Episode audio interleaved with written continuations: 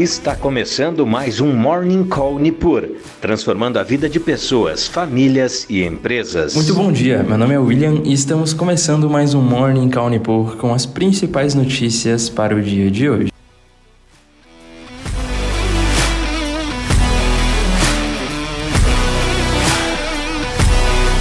E nesta quinta-feira, as bolsas da Europa operam com alta, enquanto os índices futuros de Nova York operam sem uma direção única definida. Os mercados digerem a alta mais branda de 0,25 ponto percentual nas taxas de juros dos Estados Unidos na véspera e à espera da decisão sobre os juros do Banco Central Europeu e do Banco Central da Inglaterra. Ontem, em seu discurso, o presidente do Federal Reserve sinalizou que o processo desinflacionário está em etapa inicial, enquanto as expectativas de inflação parecem bem ancoradas, o que foi suficiente para animar os mercados em Wall Street, que fecharam em alta na sessão passada. E hoje, a maioria dos analistas acredita que o Banco Central Europeu e o Banco da Inglaterra devem elevar os juros em mais 50 pontos base e na temporada de balanços americana, após os resultados acima do esperado da Meta, dona do Facebook, hoje é a vez da Alphabet, a controladora do Google, Apple e Amazon. Investidores estão atentos aos resultados vistos que essas empresas embarcaram em uma onda de demissões no começo do ano. E no Brasil, o Comitê de Política Monetária do Banco Central manteve a Selic em 13,75% ao ano pela quarta vez seguida e, na visão de muitos analistas, esvaziou as chances de cortes de juros em 2023.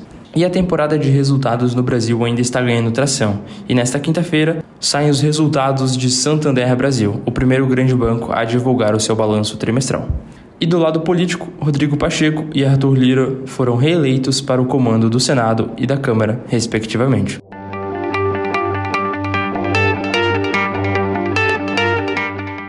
E no desempenho de bolsas globais, temos os futuros dos principais índices americanos operando de forma mista, com o Dow Jones caindo 0,12%, enquanto o Nasdaq sobe mais de 1,40%. Já na Europa, os índices operam totalmente no positivo, refletindo principalmente o final do pregão ontem nos Estados Unidos após a coletiva de imprensa do Fed. Os principais índices sobem entre 0,5% e 1,5%. E a Ásia também fechou no campo positivo, com exceção do índice Hang Seng de Hong Kong. Os índices subiram entre 0 e 0,7%.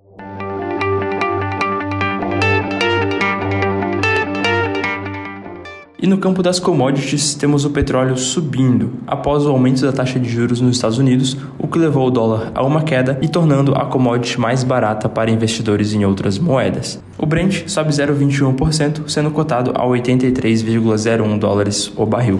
Já a cotação do minério de ferro cai forte na China no dia de hoje.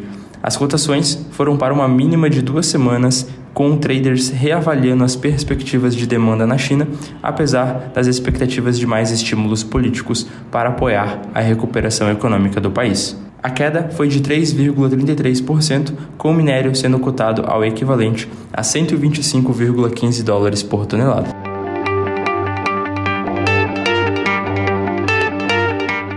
E no radar corporativo, temos a Oi pedindo à Justiça do Rio de Janeiro uma liminar que a proteja de credores, com os quais detém cerca de 29 bilhões em dívidas, incluindo bancos e detentores de títulos. Em passo que pode vir antes de um novo processo de recuperação judicial da companhia, de acordo com documentos vistos pela Reuters na quarta-feira.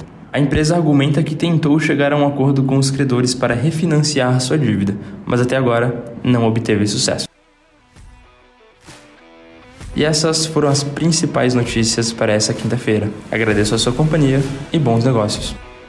Você acompanhou Morning Call Nipur, transformando a vida de pessoas, famílias e empresas.